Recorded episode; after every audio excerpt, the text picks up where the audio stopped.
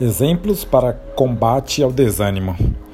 Versículo do dia: Ainda que a minha carne e o meu coração desfaleçam, Deus é fortaleza do meu coração e a minha herança para sempre.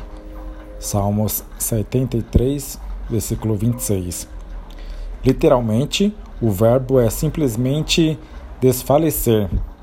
Ainda que a minha carne e o meu coração desfaleçam, estou desanimado, estou desencorajado.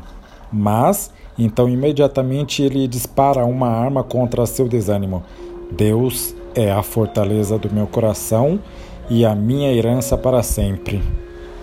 O salmista não cede, ele luta contra a incredulidade com um contra-ataque. Essencialmente, o que ele o que ele diz é isso: em mim mesmo sinto-me muito fraco, desamparado e incapaz de reagir. Meu corpo está ferido e meu coração quase morto, mas seja qual for a razão para este desânimo, não me entregarei. Eu vou confiar em Deus e não em mim mesmo. Ele é a minha fortaleza e a minha herança. A Bíblia está repleta de exemplos de santos lutando contra espíritos deprimidos. O Salmo 19:7 diz: A lei do Senhor é perfeita e reaviva a alma. Tradução literal: Esta é uma clara admissão de que a alma do santo às vezes precisa ser reavivada. E se ela precisa ser reavivada, em certo sentido, ela estava morta.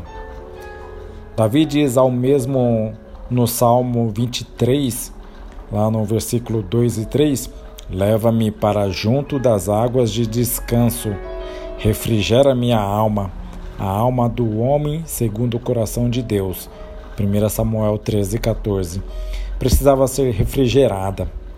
Ela estava morrendo de sede e prestes a cair exausta, mas Deus conduziu a alma às águas e concedeu-lhe vida novamente.